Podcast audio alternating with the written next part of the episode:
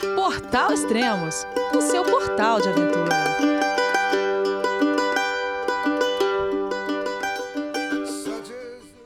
Bom dia, boa tarde, boa noite, bem-vindo a Extremos, o seu podcast de aventura. Hoje vamos falar com o guia Juliano Lorne e ele vai falar sobre suas escaladas em vulcões no Equador.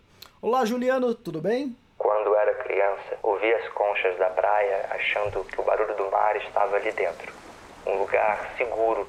Cresci e aprendi a gostar de outras aventuras do mar para a montanha. Hoje, quando saio para minhas viagens, eu sigo levando comigo algo capaz de me levar para esse mesmo lugar seguro, conectado com as pessoas que eu amo. Segurança é essencial. Spot comunicação para os amantes de aventura. E aí, Elias, tudo bem? Joia, Juliana, beleza? De onde tá falando? Então, Elias, estou falando aqui do Rio de Janeiro, da minha casa mesmo. Ah, fantástico. Pô, aproveita e se apresenta para os nossos ouvintes. Bom, então, eu sou Juliano Lorne, né? Eu sou carioca, natural do Rio de Janeiro, é, sou montanhista e escalo principalmente aqui na Serra dos Órgãos, né? Aqui em Teresópolis, Petrópolis. É, tem uma agência, uma agência de expedições e aventuras, que é a RioX, é uma agência pequena.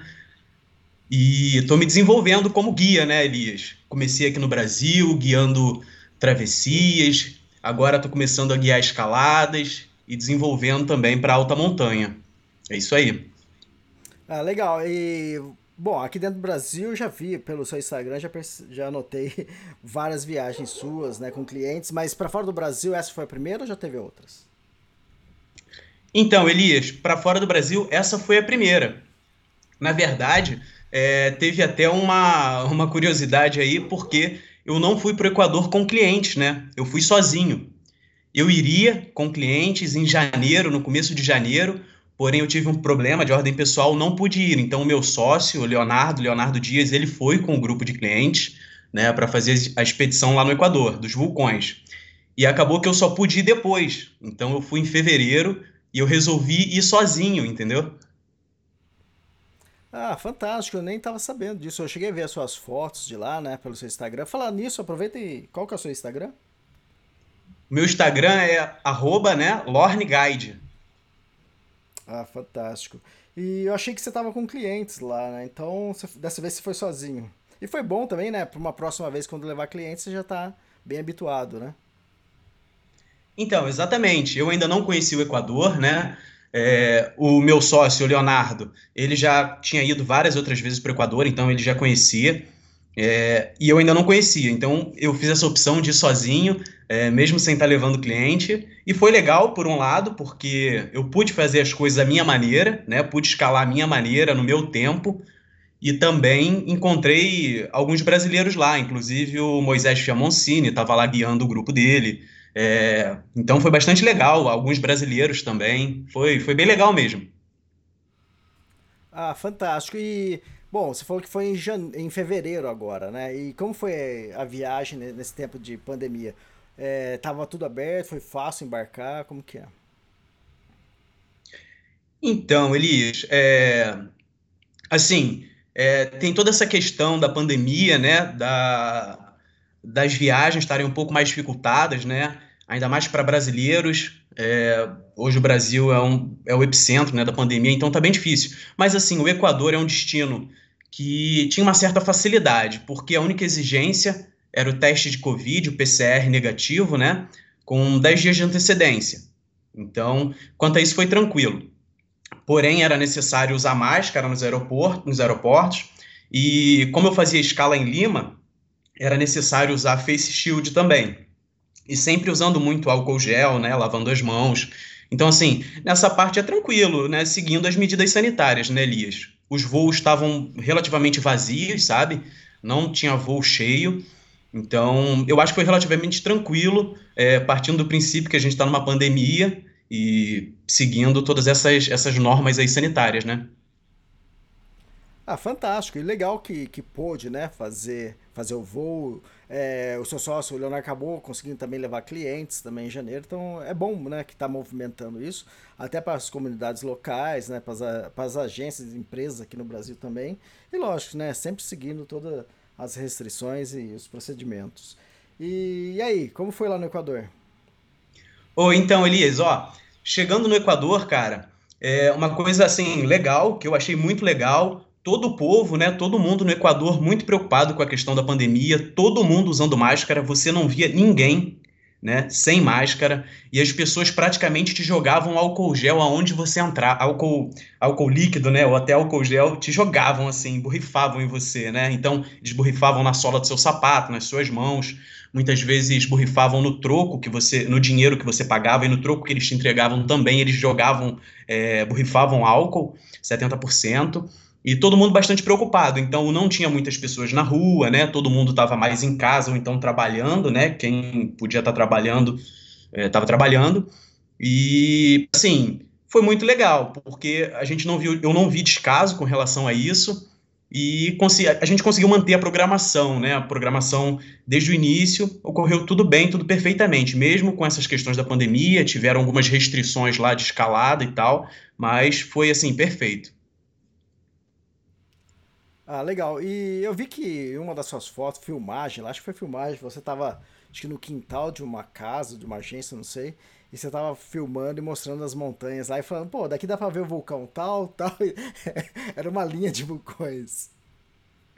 Verdade, Elias. Isso foi no hostel, né? O hostel que eu fiquei hospedado é a Casa del Montaneiro, é, na cidade de Machache. E a cidade de Machache, ela fica exatamente na no, no corredor dos vulcões. Então tem ali uns sete, oito grandes vulcões assim. Então, do quintal desse hostel, é um gramado assim, cara, eu conseguia ver é, Ruminarui, eu conseguia ver Sincholacqua, conseguia ver o Coração, conseguia ver o, o, o. Cara, é muito vulcão assim, você olha e é muito legal porque são vários vulcões em volta, sabe? E são vários vulcões com picos nevados, é isso? Exatamente, Elias. Basicamente, os vulcões com picos nevados são acima de 5 mil metros, né?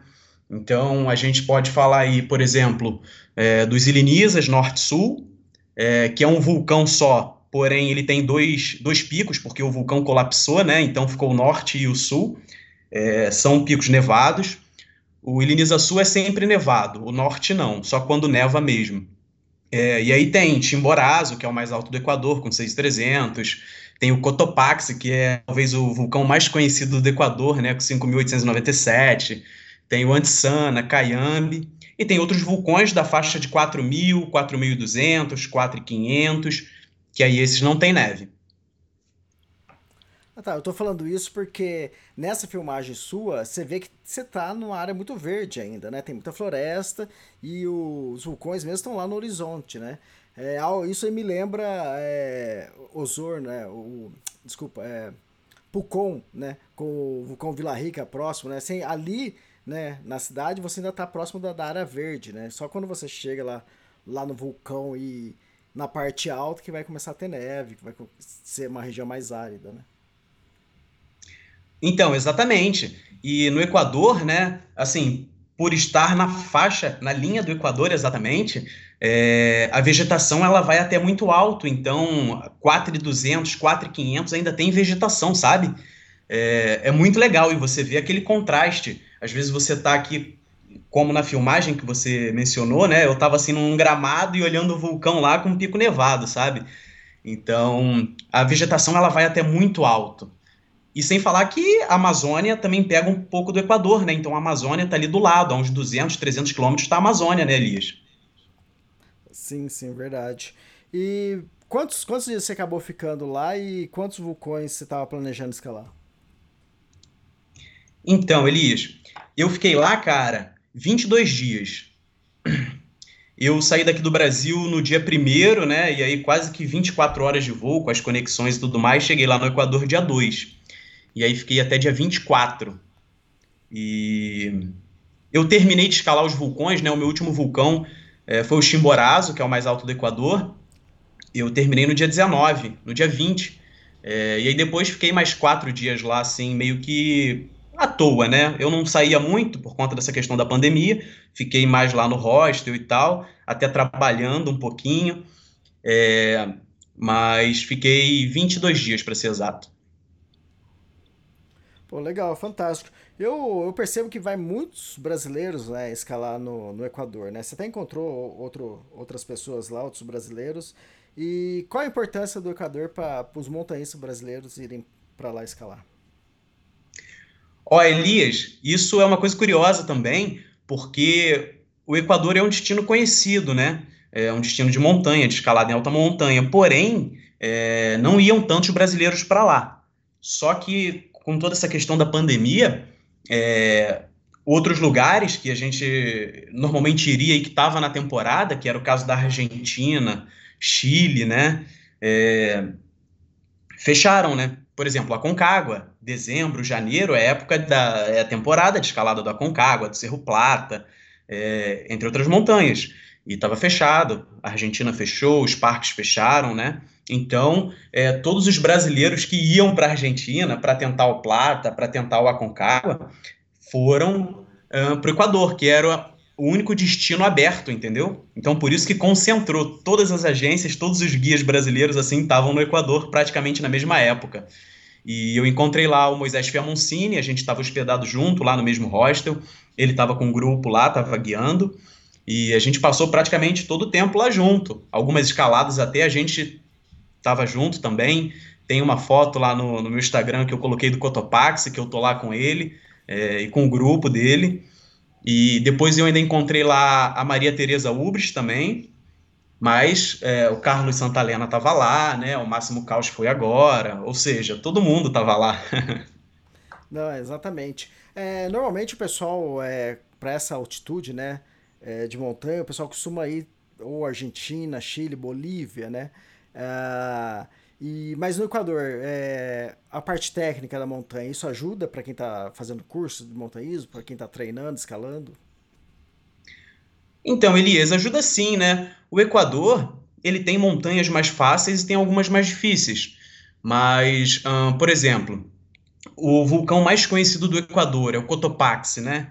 O Cotopaxi ele é um vulcão perfeito, é um cone, né? Então, é uma escalada que não é difícil.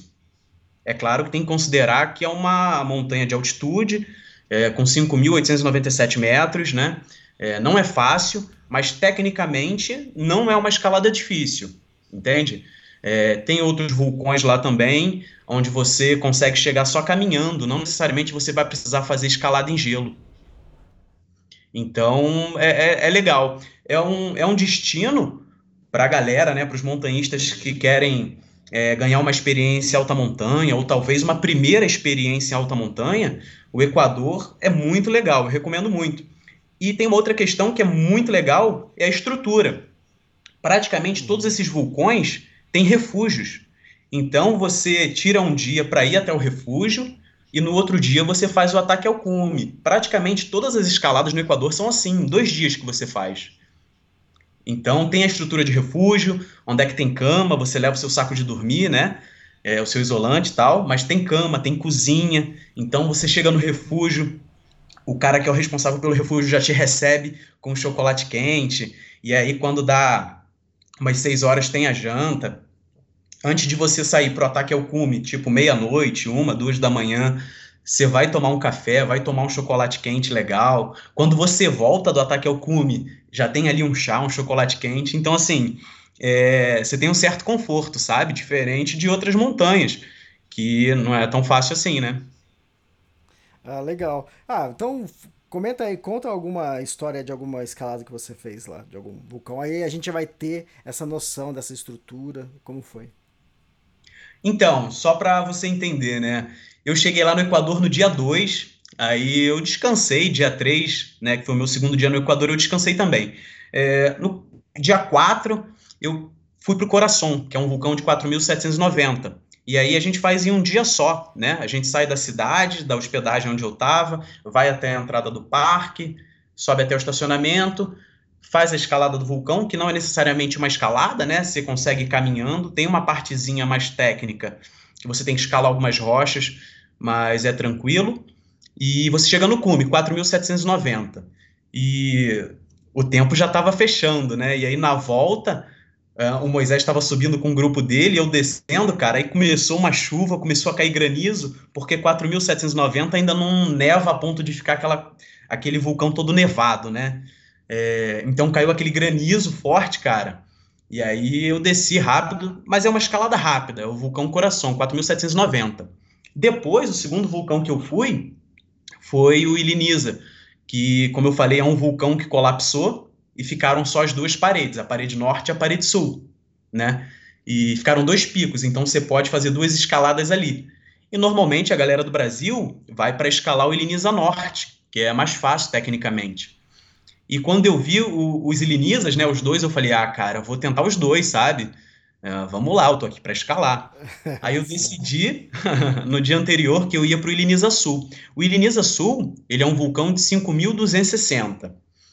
Ele é 100 metros mais alto do que o Iliniza Norte.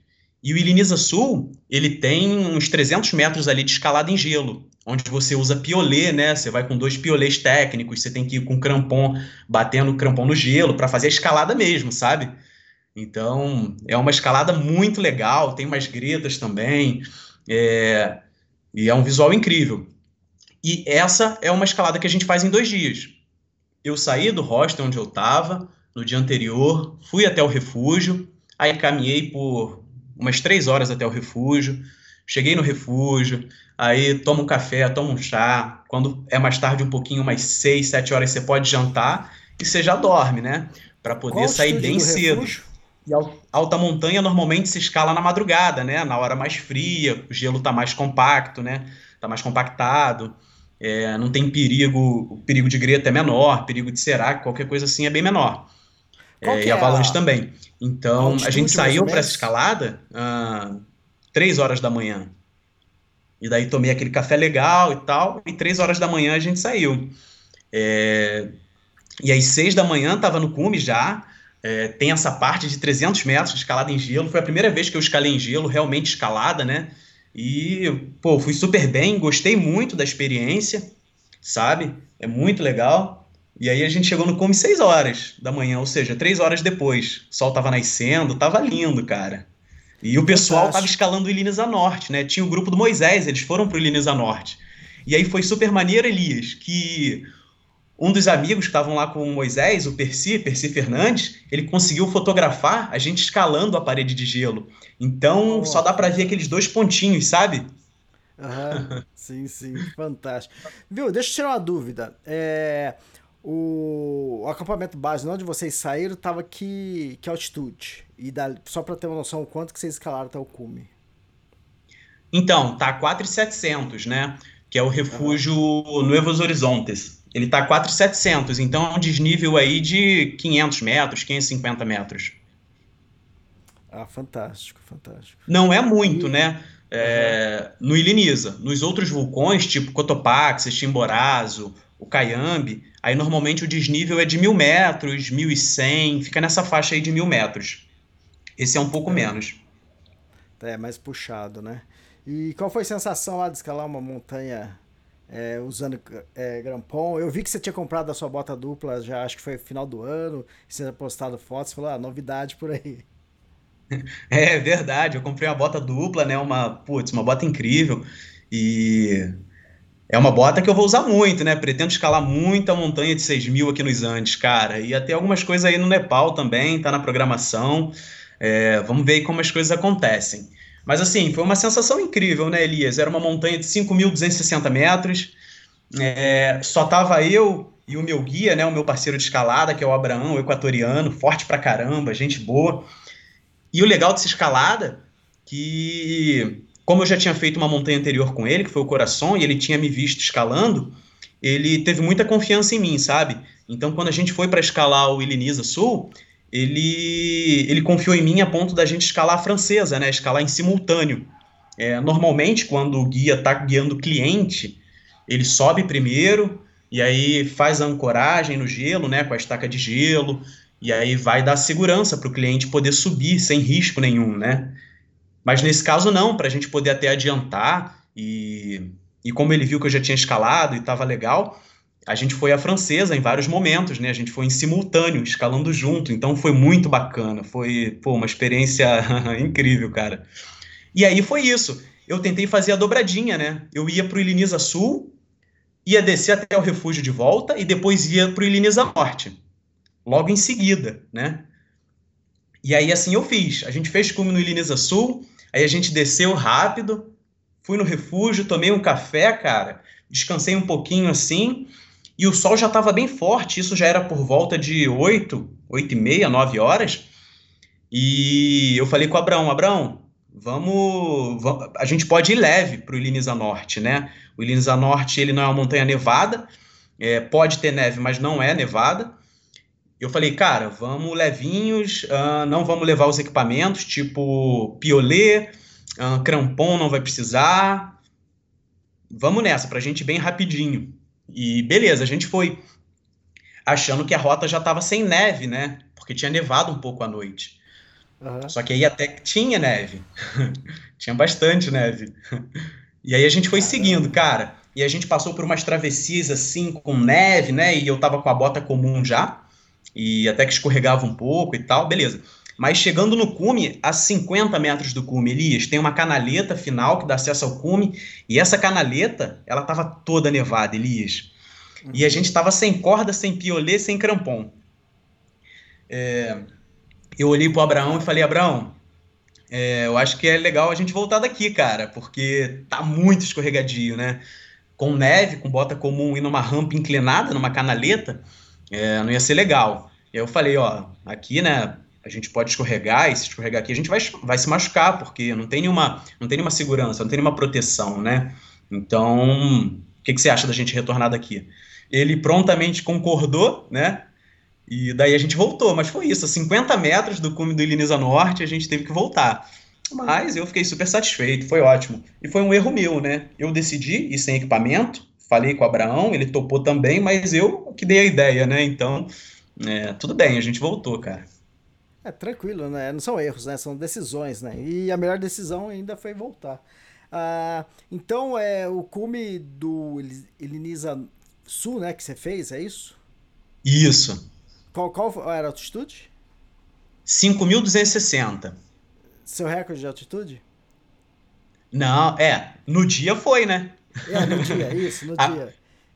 No dia foi, agora já não é, agora já é o Chimborazo, né? Com 6,300. 1.100 metros a mais, quase. Legal, então vai, 5.200 e pouco, você tava lá, seu recorde, né?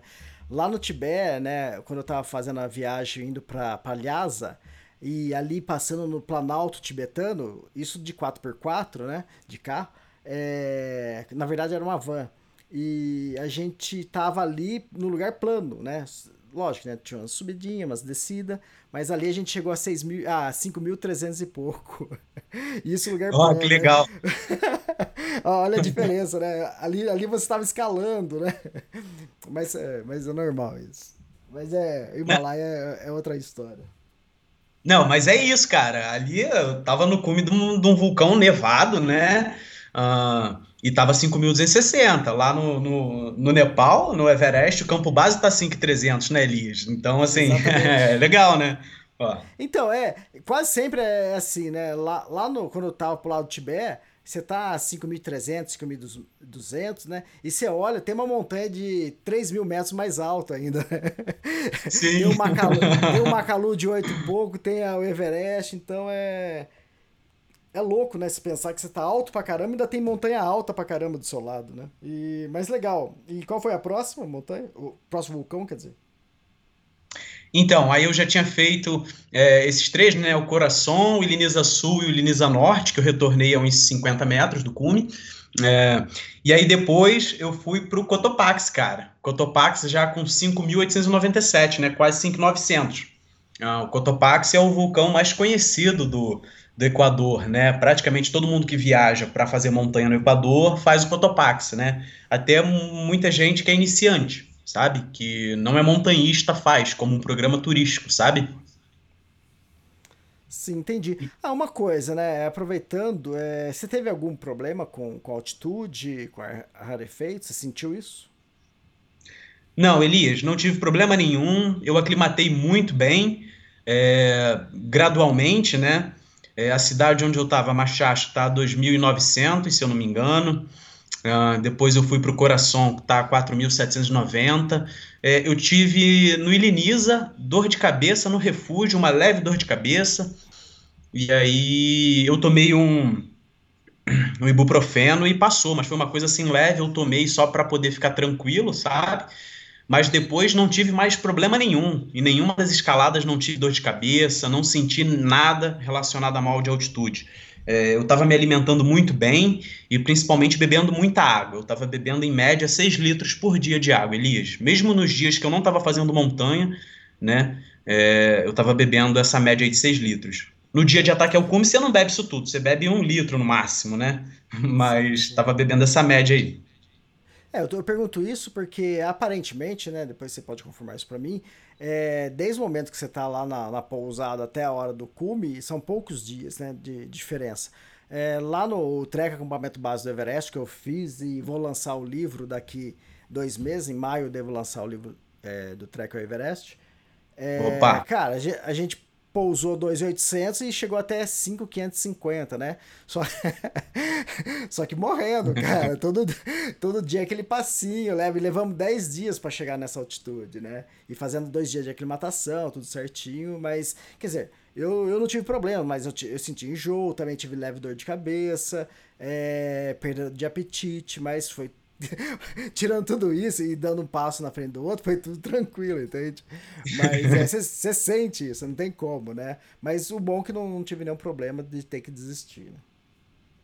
Não, é. Realmente você sente né, a diferença, realmente é, você sente é, a questão da respiração, né? O oxigênio te falta às vezes. É normal, né? Afinal, você está numa altitude considerável.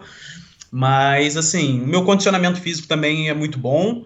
É, cara, eu subo muito a montanha aqui no Brasil. Estou sempre escalando aqui na Serra dos Órgãos, né? Aqui o Dedo de Deus, as montanhas que tem aqui do lado, aqui no Rio também. E isso com certeza me ajudou muito, né?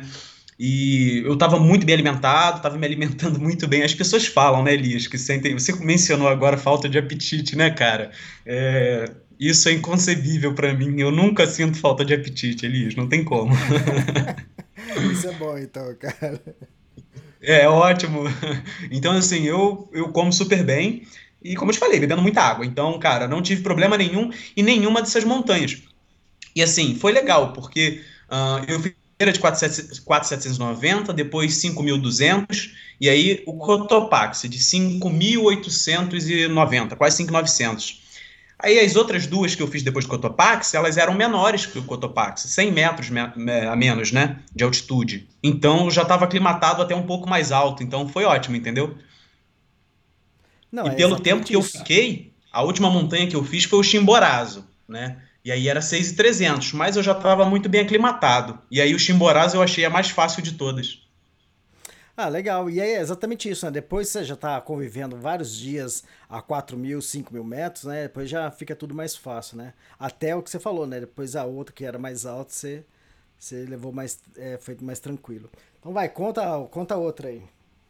Ah, então, mas aí, só voltando o Cotopaxi, cara, a gente sobe para o refúgio, né? O refúgio, ele tá 4,800 e refúgio José Rivas. Cara, e é um refúgio bem legal, com uma estrutura super grande, sabe? Um, refúgio bem bonito, bem aconchegante.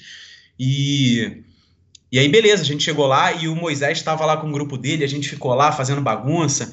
Eu ainda saí com o Moisés lá e com o Percy. A gente subiu um pouco do vulcão assim para tirar umas fotos de noite lá com a GoPro e tal, né? Fazer uma, alguma coisa assim, longa exposição, mas uh, eu até tenho a foto aqui, não ficou muito boa, não, mas a gente tentou, né? Mas legal. E assim, a gente nem dormiu, né, praticamente, nem descansou. A gente ficou lá conversando e conversando lá de noite, sabe? É, olhando aquela vista que mesmo de noite dá para ver a cidade. Então, assim, é, a gente não descansou. E aí, quando foi uh, uma e meia da manhã, eu saí para fazer o ataque ao cume, né? Eu e o Abraão. E as condições estavam incríveis. O dia estava, quer dizer, a noite, né? Tava linda, super estrelada. Cara, e a gente foi. A gente tocou para cima quando foi seis horas, a gente estava no cume. Assim, é, a gente foi bem rápido, né? Foi. Saiu uma e meia. do refúgio e seis horas estava no cume. Então a gente subiu bem rápido, né? E foi bem bacana.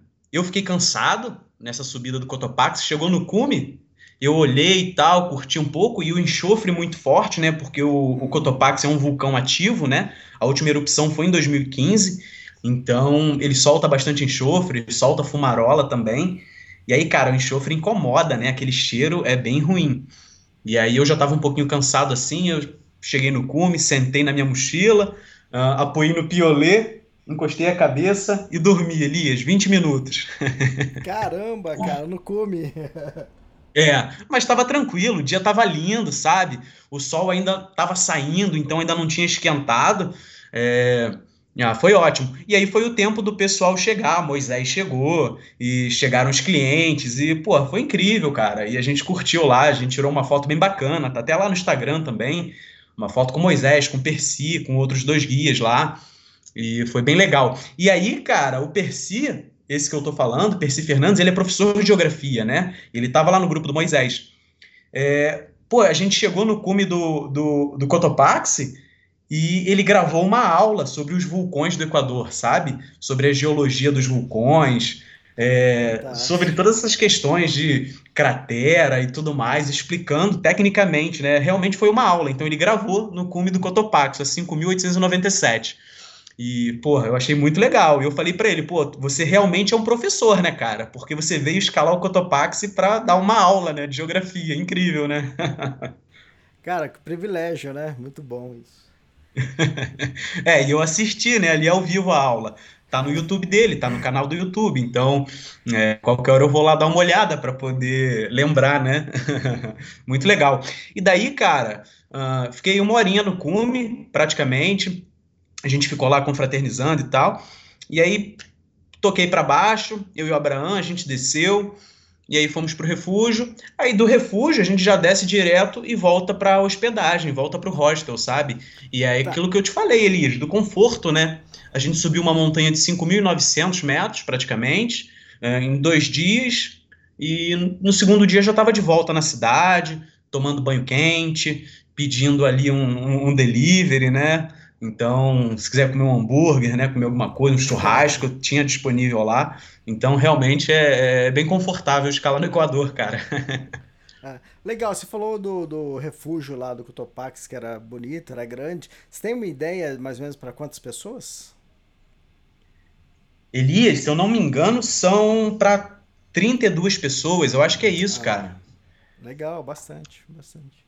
Olha, eu acho até que mais, Elias. É, eu não tenho a informação aqui agora, mas eu acho que ainda é mais do que 32. É, é, é bem mais. É muito grande. Tem dois andares o refúgio, sabe? Ah, e outra coisa legal, dentro do refúgio tem um boulderzinho, sabe? Um, um muro de escalada. Sim, sim, sei. E... Muito legal, então, cara. E aí tem várias bandeiras, né, de todo mundo que vai, galera dos Estados Unidos, poloneses, italianos, tem lá a bandeira do Brasil, todo mundo lá colocou o nome, né? Então é, é bem confortável, bem legal o refúgio. E uma estrutura bem limpo, o refúgio, bem aconchegante, amplo, uh, muito legal. E a próxima qual que foi?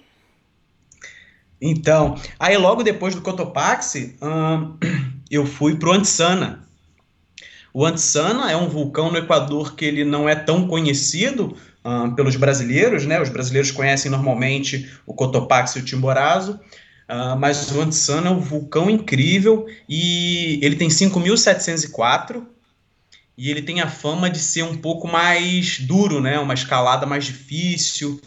É, tem, é como se fosse um, um vulcão que tem uma personalidade mais forte, sabe, Elias?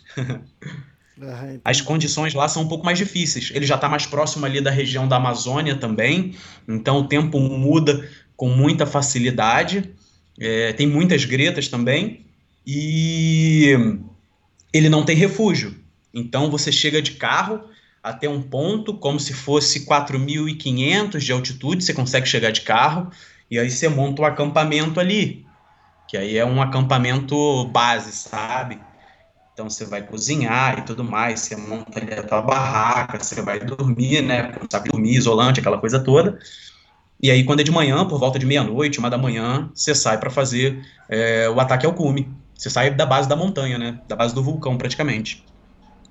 Caramba, e o muito cara, é uma escalada muito legal. Assim, o meu desejo de escalar no Equador era escalar o Antsana, sabe? É... Ele habitava, assim, a minha, a minha mente, meu psicológico e a minha, a minha vontade maior era escalar ele. Então, fiquei muito feliz, escalei ele, a gente foi muito bem. De novo, só tava eu e o Abraão na montanha, não tinha mais ninguém. É... E a gente já iniciou a escalada com o whiteout total, tempo fechado, só dava para ver uns, assim, uns 5 metros, sabe? Eu consegui enxergar o Abraão na minha frente e nada mais. É, é uma escalada que normalmente a gente faz uso daquelas bandeirolas para ir marcando o caminho, né? Para a gente poder fazer uma volta uh, com tranquilidade. A gente até usa GPS, mas assim, o GPS ele pode falhar por algum motivo, né, Elias? É, pode uhum. desligar, descarregar a bateria ou qualquer coisa assim. Então as bandeirinhas a gente vai fincando, né? É, em, em, uma distância relativa. E, e aí no retorno a gente tem o, o, traçado perfeito com as bandeirinhas. É mais fácil, porque com whiteout você não tem né, é, nenhum ponto de referência você olha e você não sabe onde é o chão, né? Onde, onde você pisa, onde é o céu, você não tem referência alguma. Então, foi uma experiência muito legal também. Foi a primeira vez que eu peguei esse tipo de, de condição, né? E muito vento também. Mas a gente escalou muito bem. Aí tem uma parte das gretas que é chamado de labirinto. A gente ficou ali quase duas horas ali, Elias. E aí você tem que fazer um zigue-zague assim bem grande, sabe? Você vai lá na direita, vai até o final, e aí contorna uma greta, vai até o final, assim, lá na esquerda, contorna outra greta. Nisso aí a gente perdeu uma hora e meia, quase duas, passando por esse labirinto, né? Achando a rota. É, e como não é um vulcão muito escalado, não tem a rota aberta, né? Não tem um traçado. Então a gente vai abrindo a rota, tava com bastante neve acumulada, né? Mas a gente foi bem e chegamos no cume também. Saímos uma, uma e meia da manhã, chegamos no cume por volta das seis da manhã. E nada se via, Elias. É aquele Caramba. cume que você chega, você curte porque você chegou ali, mas não tem vista nenhuma, sabe? E daí que a gente ficou lá meia hora curtindo ali um pouquinho, tomamos um café, né? E aí depois retornamos é, para o acampamento e aí a gente já volta direto para a cidade novamente, entendeu? Como eu te falei, sempre dois dias. Uhum, sempre rápido, é legal isso. É. E aí, cara, depois do Antisana, putz, eu fiquei muito feliz, Elias. É, como eu te falei, era o meu desejo de escalar esse vulcão. É, e aí eu fui pro Cayambe. Eu descansei dois dias, na verdade, né? Eu descansei uh, e eu fui até Quito. Eu estava numa cidade a uns 60, 70 quilômetros de Quito, que é a cidade de Amachache, né? Eu fiquei todos os dias lá praticamente, quando não estava escalando. É, e eu fui para Quito para poder conhecer o centro histórico de Quito, né, que é um dos centros históricos mais bem preservados da América do Sul. É, e tem uma história muito legal. Então fui lá fazer um passeio rápido assim. É, tava tudo meio que fechado, né, Elias? A gente está nessa questão ah, é. da pandemia, então tava tudo fechado, pouca gente na rua, mas foi bom poder conhecer alguns prédios históricos, né, algumas igrejas, putz, muito legal. E aí foi rápido também, eu já voltei. Uh, e aí eu fui para o Cayambe. O Cayambe já é um vulcão de 5.790. E esse, o Cayambe, ele é o vulcão que está mais próximo da região ali da Amazônia, sabe? Então, também é um vulcão que tem uma fama de, de ter uma personalidade forte, o tempo muda com muita facilidade, é, tem algumas tempestades lá, nevascas, né? É, e aí, no primeiro dia, sobe até o refúgio. É, o refúgio é o Ruales Ollies Berger, que é o nome de três equatorianos que morreram numa avalanche lá, lá no Cayambe, sabe?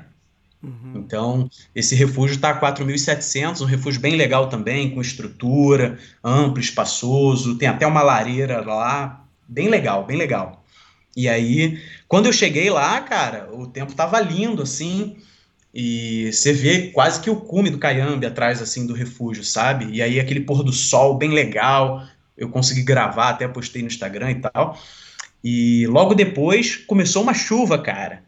Pra você ter noção como é que o tempo muda rápido lá, né? Uhum. E aí começou a chover, começou a chover, daqui a pouco começou a nevar, cara, e ficou tudo branco. Questão Nossa. de nem uma hora, sabe? Ficou tudo branco. E eu falei, bom, amanhã, pelo visto, não vai ser fácil, né? Vou sair na madrugada para fazer o ataque ao cume e não vai ser fácil, mas vamos lá. E aí, cara, fui dormir. Quando foi ah, meia-noite e meia eu acordei, levantei, tava chovendo. A gente só conseguiu sair uma e meia, para você ver, né? E aí, uma e meia a gente saiu, a gente caminha uma parte até chegar no glaciar, caminha aí pelo menos uma hora e meia, duas horas até chegar no glaciar, uhum. e chuva fina, né? Até esse ponto do glaciar.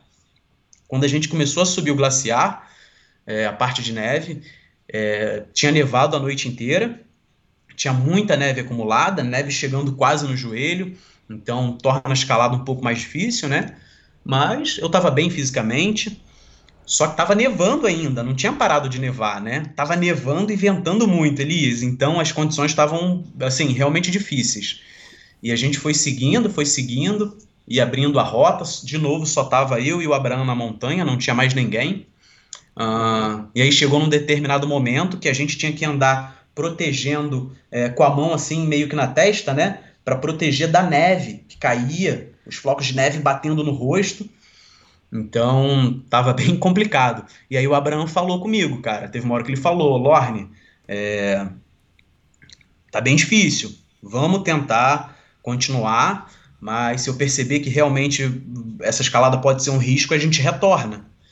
E eu falei, não, Abraão, beleza. Por mim tá tranquilo. Mas assim, eu tô bem fisicamente. É, eu sei que não tá fácil, mas eu tô bem. Dá pra gente ir um pouco mais. Aí eu acho que ele gostou, ele sentiu confiança, né? E aí a gente foi, cara, e a nevasca aumentando, sabe? E tava bem difícil, né? a gente não conseguia ver nada, neve pra caramba, até o joelho quase. E aí a gente seguindo, seguindo. E aí a gente foi, cara. Quando chegou a uns 300 metros do cume, é, a gente errou a rota, Elias. A gente chegou numa greta, cara, e a gente pegou a direita e não era o caminho certo, né? E a gente foi andando, foi andando, foi andando para tentar contornar a greta. E a neve estava alta, né? Então é sempre mais difícil. E a gente não achou caminho, sabe? Então a gente andou para caramba. Quando viu que não ia conseguir atravessar a greta ali pela direita, aí a gente teve que voltar, né? Então a gente voltou bastante até conseguir achar a rota mesmo para o cume, que foi quando a gente pegou a direita. A gente errou, era para ter seguido pela esquerda, sabe? Pela esquerda da greta.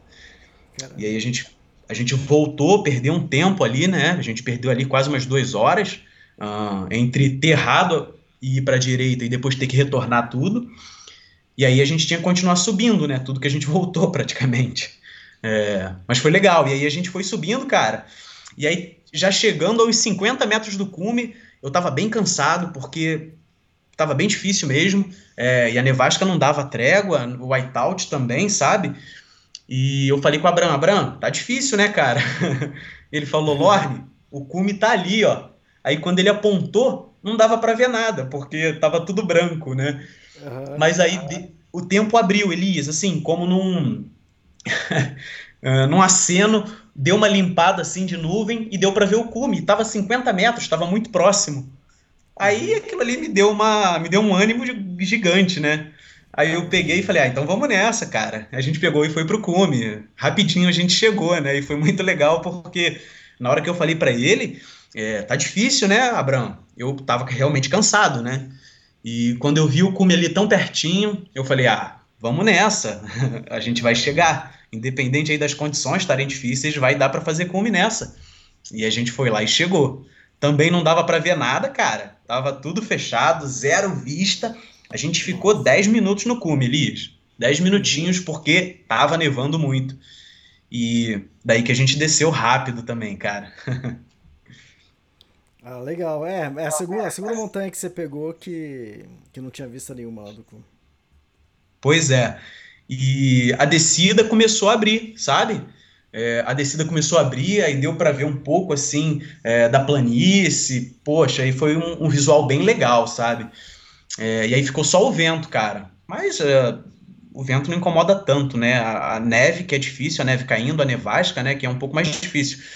E aí a gente foi descendo e a gente voltou logo para o refúgio. E aí a gente tomou um café lá, né? Aquela coisa, descansar um pouco e conversar sobre a escalada, né? Que foi realmente difícil. É, o Cayambe e o Antsana, o vulcão que eu fiz anterior ao Cayambe, é, são dois vulcões difíceis. Muita gente que vai é, não consegue fazer cume, sabe, Elias? Exatamente por conta das condições, cara. O tempo muda e realmente fica complicado, entende? E você tava numa época boa de, de escalada do ano. É, fevereiro, né? A época é boa. O Equador ele oferece escalada o ano inteiro, né? Tá. Não tem muito essa coisa da temporada, já teve. É, antigamente tinha um pouco mais, eu conversei isso com os guias locais lá, e eles falaram isso, que antigamente era mais definido a, a temporada, né? Mas agora não é tanto. E você pode escalar praticamente o ano inteiro, sabe? É boa, essa é uma vantagem, né? É, exatamente. É mais uma opção de roteiro aí, né? Pra, pra galera que quer fazer alta montanha é, o ano todo. é, exatamente, porque às vezes depende só das férias, né? Então. Ah, é verdade. Porque assim, as outras escaladas todas é, depende da temporada, né? Se você vai para Argentina, Exato. você pega a temporada aí de dezembro, janeiro, né? Fevereiro e tal. Bolívia no meio do ano, né? Junho, julho. É, Peru também. Então você fica um pouco refém dessa questão da temporada. É, e no Equador já não é tanto, você consegue ir assim, qualquer época do ano. É claro que se tiver uma. As condições naquela data podem estar ruins, né? Por exemplo, eu tive lá esses 20 dias, é, peguei alguns vulcões com as condições muito boas, e esses dois principalmente, né? O Antisani e o Cayambe, com condições bem difíceis, sabe? É, e aí já peguei o Chimborazo depois, mais tranquilo. E teve outros brasileiros, outras expedições que não conseguiram fazer cume, porque as condições já estavam difíceis. Então, é, diferença assim de uma, duas semanas e já muda tudo, entendeu? Exato. E nisso que você tá, a gente está falando de uma escalada, né? Em alta montanha, né? Uh, eu que costumo fazer trek, né? Todos os trek que eu faço, eles, ele é de temporada também, né? No inverno não tem como ir, né? Tourmont Blanc é fechado no, no inverno a, as Rock Mountains também. As Rock Mountains, se você for lá, você vai pegar menos 20, menos 30 lá. E, e lá a Kungsleden que eu fiz na, na Suécia, no inverno dá para fazer, só que o pessoal vai é, o, o, pessoal faz de esqui, né? Porque você não vê verde nenhum, né? A, a trilha inteira, que é 450 km, fica coberta de neve. Então você vai fazer de esqui. Então aí você tem que manjar também de, de esquiar. Mas aí dá para fazer, é o único que dá, porque é um pouco mais plana, né? Então é mais tranquila para fazer para quem é, manja de esqui, puxando trenó, essas coisas. Ah, então, exatamente, cara, o Equador foi o que a gente falou no começo. Ele tá ali uh, exatamente na linha do Equador, né? Então, você tem muita vegetação embaixo, você tem os picos nevados, então, assim, é, você tem essa possibilidade de escalar o Equador o ano inteiro, é, com um tempo bom, sabe? É, é, claro que você pode pegar tempo ruim, condições mais difíceis, mas você consegue sim é, escalar no ano todo. É, é, legal isso, é ótimo, né? Legal. Fez mais alguma depois? Ah, então, e aí, cara, essa foi a minha quinta, né? O Cayambe, e aí fiz cume no Cayambe também, cara é, nessas condições mais difíceis, como eu te falei, foi muito legal, a gente desceu, foi pro refúgio e tal, e aí depois já voltamos pro hostel, e eu tinha dois dias de descanso, né, na minha programação, só que sabe quando o descanso te cansa mais do que a escalada, Elias? Foi um pouco disso, cara. Eu falei, ah, eu não quero descansar dois dias, é muito. O que, que eu vou ficar fazendo dois dias, né? Não, não dá para fazer nada. Tava todo mundo ali meio que recluso, né? Aí eu falei, ah, vou adiantar isso. E aí adiantei, descansei um dia só. E aí, logo depois, a gente foi para o Chimborazo. Lá no Chimborazo, uh, o refúgio estava fechado. É, o refúgio que fica a 5.000, 4.700, 4.900, eu não lembro bem.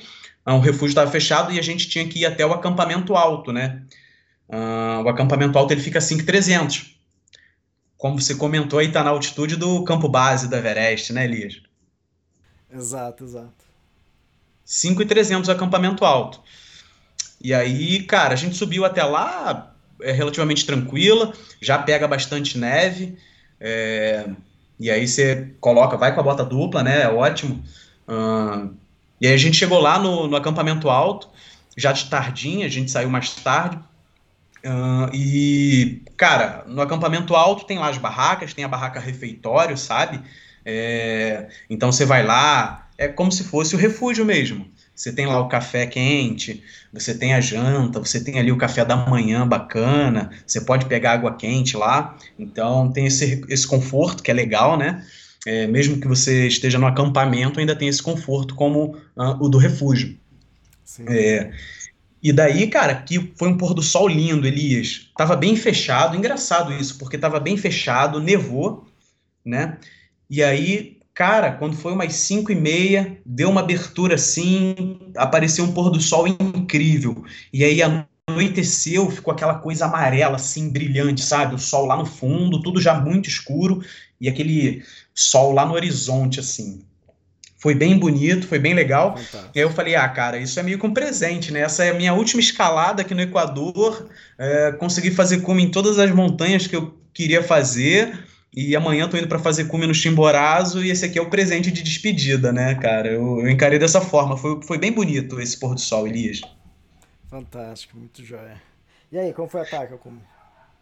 Então, aí, cara, fui dormir, né?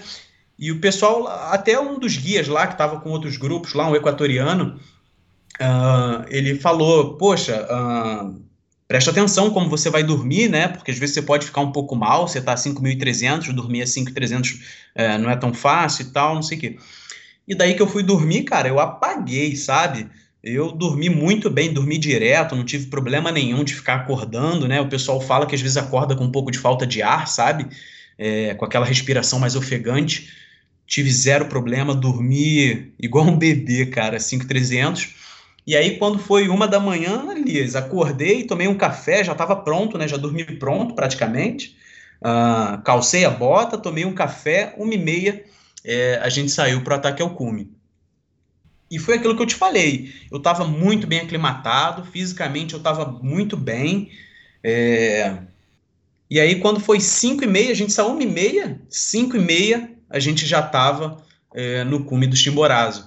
Não foi fácil a escalada, porque tinha muita neve acumulada, é, tinha risco de avalanche, sabe, Elias? É, o Chimborazo ele é bem inclinado, as encostas do Chimborazo são bem inclinadas e vários momentos a neve afundava, o pé afundava quase até o joelho, sabe? É, imagina você subindo uma encosta bem inclinada e afundando o pé até o joelho, é, não é fácil mas a gente foi rápido e eu acho que por conta da aclimatação, a gente chegou em quatro horinhas, a gente estava no cume já. E estava bem frio, a gente ficou esperando lá o sol nascer, a gente chegou às 5 e meia, né? Ficamos esperando o sol nascer, só que nublou. E o sol não nasceu, então continuou frio pra caramba. E aí a gente tirou umas fotos lá. É... Na subida eu perdi o meu miton, eu fui tirar o miton, uh, o miton que é aquela luva de pluma, né, Elias? Sim.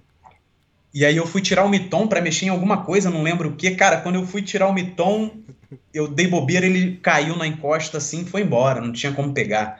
E aí eu fiquei só com uma luva mais fina, né? E aí, putz, dá uma congelada na mão, né? Fica bem, fica bem geladinho. Mas eu consegui me aquecer ali, aqueci a mão, né? Em movimento, você vai aquecendo. E aí foi, foi tranquilo. Aí fiz o cume, uh, a vista também não estava muito aberta, estava meio nublado assim. E, mas aí foi super legal, né? Foi a minha primeira, primeira vez que eu superei 6 mil metros, fui a 6,300. Uh, ah, o Chimborazo, que é tem aquela questão de ser a montanha mais alta se você fizer a referência com o centro da Terra, né, Elias? Isso, exatamente. Dizem que é mais alto que o, é que o Everest, né? Exatamente, é mais alto que o Everest, né? Se o referencial for o centro da Terra, se for o nível do mar é o Everest, mas o centro da Terra é o Chimborazo. E lá no Timborazo tem toda a história também, né, da, do Humboldt, né, que era um naturalista alemão e tal. E eu posso até falar sobre isso, é muito legal. Mas aí deixa para daqui a pouco.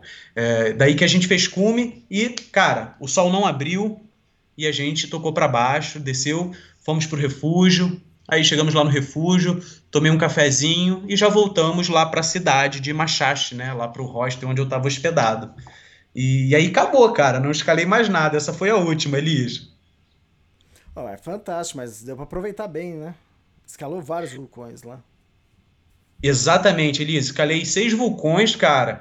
Uh, desses seis aí, é, cinco eram acima de 5 mil metros, né? E um acima de, de seis. Então foi uma experiência incrível. Uh, fiz escalada em gelo, peguei tempo bom, peguei condições difíceis sabe? Me perdi é, no Cayambe, né? A gente se perdeu, mas a gente conseguiu encontrar a rota. É, fiz vários amigos, conheci alguns brasileiros lá, é, inclusive o Moisés, porra, é um cara super gente fina, a gente trocou é, muito papo lá, ele contando as experiências conhece, dele lá no Himalaia, né? Uh, conheci o Percy Fernandes, como eu te falei, que era o professor que dava as aulas lá no Cume dos Vulcões, e vários outros amigos lá que eu fiz, equatorianos também, guias. Pô, foi uma experiência incrível, Elias. Legal, para quem não conhece o Moisés, né? Ele tá escalando várias. Tá, ele, na verdade, a tentativa dele é escalar as 14 montanhas acima de 8 mil metros. Né? Já escalou algumas, já Everest e algumas outras. É verdade, o Moisés ele tá aí, né? Ele já escalou o Everest, uh, escalou o Manaslu, escalou o K2 e o Nanga Parbat. Eu acho que foram essas quatro que ele escalou. Uh, e tá aí, agora ele tá lá no Nepal, né? E vai pro Anapurna. A galera tá mirando no Anapurna agora, então eles estão indo para lá. Vamos torcer para que tudo dê certo lá e faça uma ótima escalada, né? Ah, legal. Conversei com ele esses dias e hoje ele já ele tá lá fazendo a trilha, né? O treco Everest, levando clientes para lá, legal isso. E o que, que você é contado a história lá? Ou oh, então, oh, Elias, uma das coisas que me despertou muito interesse, cara, no Equador e nos vulcões do Equador foi a história do Humboldt, Alexander von Humboldt, né, que era um naturalista alemão. Na verdade, ele não era só naturalista, né? O cara era um milhão de coisas. Ele era oceanógrafo, ele era é, geólogo, entre outras coisas. E isso a gente está falando de 1800. É, e ele fez uma viagem, né? Uh, vindo da Europa, ele era da Prússia, né? Na época, Prússia, uh, hoje Alemanha. E ele veio para a América do Sul fazer uma viagem durante cinco anos, viajou por praticamente toda a América do Sul. É, desde navegar no Rio Orinoco, né, que é um dos afluentes do Rio Amazonas, até subir o Chimborazo ele fez, cara. E em 1802 ele tentou escalar o Chimborazo, uh, ele chegou a 5.900, 5.900 metros. E só não conseguiu escalar mais porque as condições estavam difíceis, a encosta é muito inclinada, como eu te falei, e tinha muita neve acumulada e não conseguiu. Mas na época, a gente está falando de 1800, né, Elias? Ele foi o ser humano que chegou mais alto, assim, né? É, se tinha conhecimento na época ainda não sabia que o Everest, que o Himalaia era tão alto quanto é, e se achava que o Timborazo era a maior montanha do mundo. Isso em 1802. Cara, e, e o legal das viagens é isso, né? Você é, tá em é, lugares históricos, né? Conhecer histórias locais de pessoas que tiveram por ali, né? Cara, exatamente, né? E, pô, sou, eu gosto muito de geografia, né? Todo montanhista em geral gosta, né? Afinal, é, tem que saber o mínimo de geografia também, né? A gente aprende, nem que seja forçado. É, mas, assim, eu gosto muito de geografia, sempre gostei e sou muito curioso, muito interessado em assuntos, diversos assuntos. Então, eu leio, cara, bastante. E eu já tinha lido essas histórias de Humboldt. Tem até o livro, né? Um, o livro de uma escritora que fez a biografia dele é, e o nome do livro é A Invenção da Natureza. É, eu não lembro o nome da autora, mas é um livro incrível. Quem puder até né, dar uma olhada, procurar esse livro, vale a pena ler. A Invenção da Natureza, é, sobre as aventuras de Alexander von Humboldt. E o Equador é um país assim, Elias, recheado de histórias, desde a, as histórias com relação à independência do Equador, né? Uh, toda a construção geográfica do país, né? É, lá tem os estados, né? E as cidades, como tudo foi organizado. É, tem essa questão dos vulcões, né? O Equador tem mais de 70 vulcões e tem essa esse que é o corredor dos vulcões. Então é uma área fértil, né? Por conta das cinzas dos vulcões. Uh, então toda a produção agrícola do Equador se concentra nessa parte é, aí próxima dos vulcões, sabe? Nos vales. Então, realmente é, é, muito legal. Foi uma viagem que me engrandeceu muito, não só na parte técnica de escalada, é, de alta montanha, mas também nessa parte de, de cultura, né, com relação a, ao Equador. Realmente foi incrível. Fantástico, legal. É, pra, eu, dos livros que eu falei, né, o Juliano acabou de citar um. Para quem tiver interessado nos meus livros também é só encontrar lá no extremos.com.br. E como faz para te encontrar, Juliano? Então, Instagram, principalmente, né, Elias? No meu Instagram é lorneguide, fica fácil para falar comigo. Eu dou maior atenção lá para a galera, né? Sempre é, tem alguém mandando mensagem, perguntando alguma coisa, querendo participar é, de alguma expedição. Eu sempre coloco lá as expedições que eu estou fazendo, né? É, pela minha agência, pela RioX. Então, o melhor contato e mais fácil é sempre pelo Instagram. Manda uma mensagem lá no direct. Beleza, valeu. Então, Juliano, obrigado e até uma próxima oportunidade. Ô Elias, eu que te agradeço, cara. É um prazer falar com você. Estou sempre aqui ouvindo teus podcasts. Inclusive, é, queria citar, Gilberto Toin está indo para o Nepal agora, né? Pô, ele que fez um dos podcasts aqui com você que eu mais gosto, cara. E eu vi hoje, eu sei que ele é teu amigo também, e ele está indo para o Nepal, né? Vai escalar. Ó, vamos torcer por ele, hein? Ah, legal. É, eu vi, eu vi isso, né? Vi uma foto dele hoje, fantástico. É, legal, Juliano. É isso então. Quando tiver uma próxima aí, uma aventura, quiser contar, é só entrar em contato. Oh, beleza, Elias. Obrigado. Forte abraço. Valeu, obrigado. Feliz Natal.